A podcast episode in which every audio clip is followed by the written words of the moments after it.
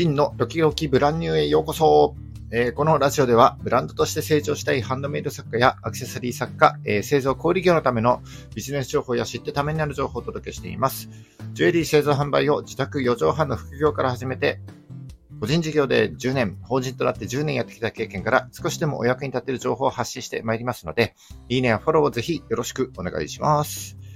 えっ、と、とても上がり症で口下手でございます。お聞き苦しいところが多々あるかと思いますけども、何卒ご容赦ください。えーこの音声配信を通じて、上がり症と口下手の苦手意識も克服したいです。よろしくお願いします。えっ、と、今日が6月28日水曜日の放送ですね。えっ、と、今日のお話なんですけども、僕はこれまでですね、えブランドや商品、素材の価値についていろいろとお話ししてまいりました。で価値には大きく2種類あって、えー機能的価値、それから情緒的価値の2つがあるということをお伝えしてきました。物が溢れている現代においてはですね、えーどっから買っても、え製品の品質にはね、さほど大きな差はないので、情緒的価値の方をどうやって高めていくかが大事だよというふうにお伝えしてまいりました。えーじゃあ、この情緒的じゃない、情緒的価値じゃない方、機能的価値をですね、高めることはできないのかというと、えーそうではないと。で、それで今日はですね、この機能的価値を高める方法についてちょっと解説していきたいなというふうに思っております。うんと、商品やサービスを販売してはいるけども、なかなか売り上げが上がらないと思っているような方にとっては非常に有益な情報になると思いますので、ぜひ最後までお聞きください。それではよろしくお願いします。はい、えっ、と、今日は情緒的価値じゃなくて、えー機能的価値を高める方法になります。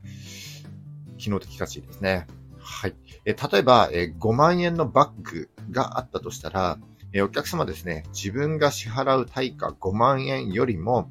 それ以上の価値があると思った場合にですね、バッグを購入します。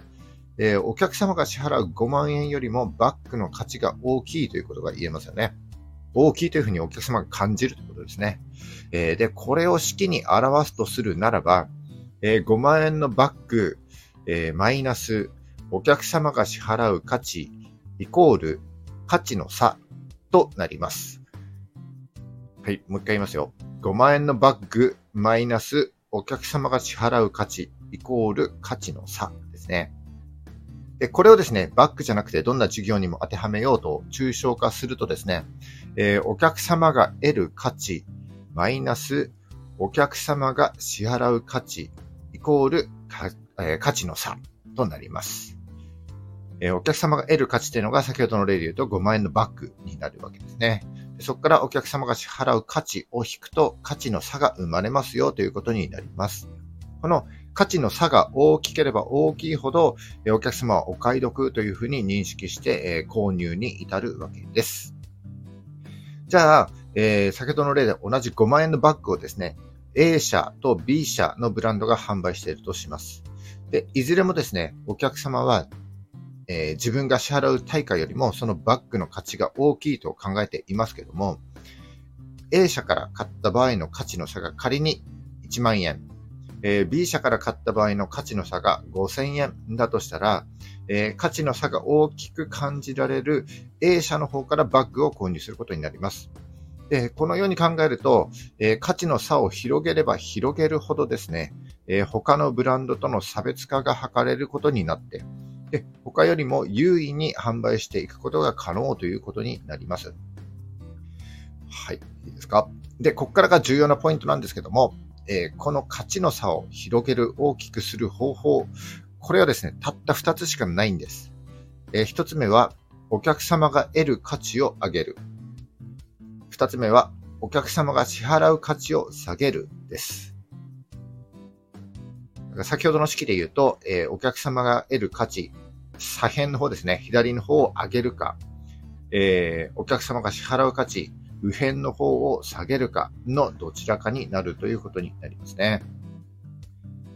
はい。じゃあ具体的にちょっと考えていきたいんですけども、えーお客様が得る価値を上げる方法としては、えー例えば品質を良くしたり、えー新たな機能を追加したりと、えー付加価値を高めていくことになると思います。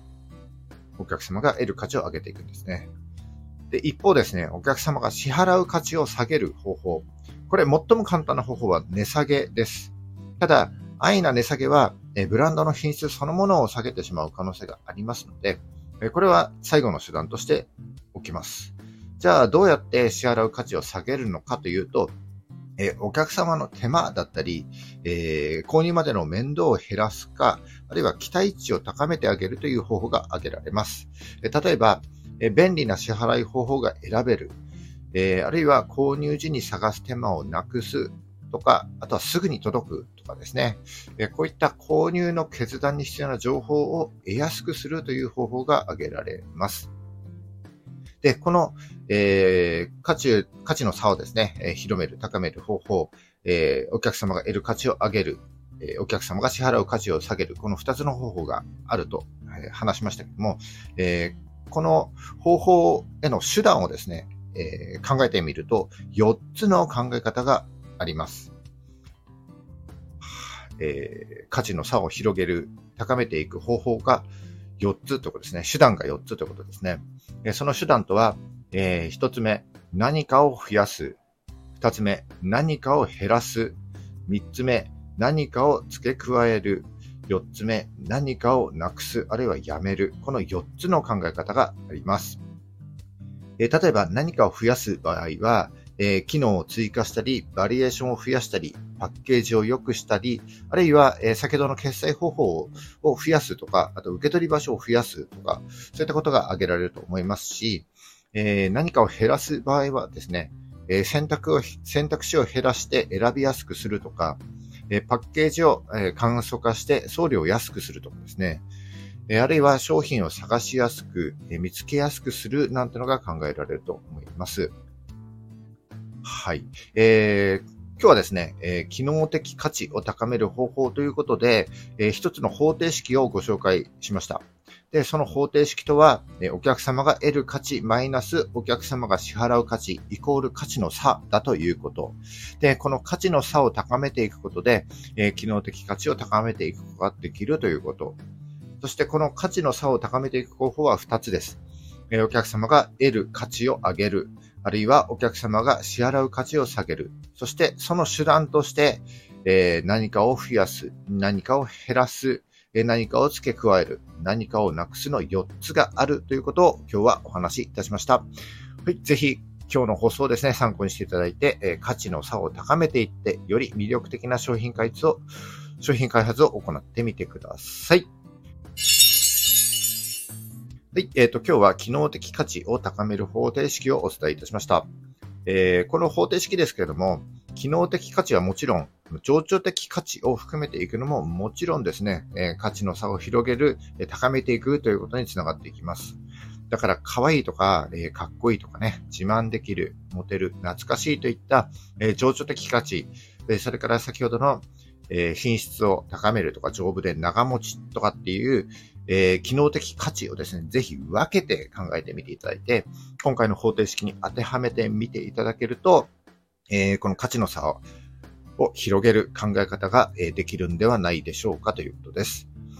えー、ぜひですね、今日の放送を参考にしていただいて、えー、価値の差を大きく広げて、大きく高めていってですね、いい商品を作っていっていただければと思います。はい、ということで今日は終わりになります。えー、今日も最後までお聞きいただきましてありがとうございます。えこの放送が、えー、役に立った、少しでもためになったと思った方は、いいねをお願いします。えー、また、聞いたよという印で、えー、いいねボタンをですね、ポチッと押して、残して帰っていただけますと非常に嬉しいです。励みになります。え今後も頑張って配信してまいりますので、よかったらフォローをぜひよろしくお願いします。はい、えじゃあ、6月28日、え水曜日、週の真ん中ですね。今日も頑張っていきましょう。バイバイ。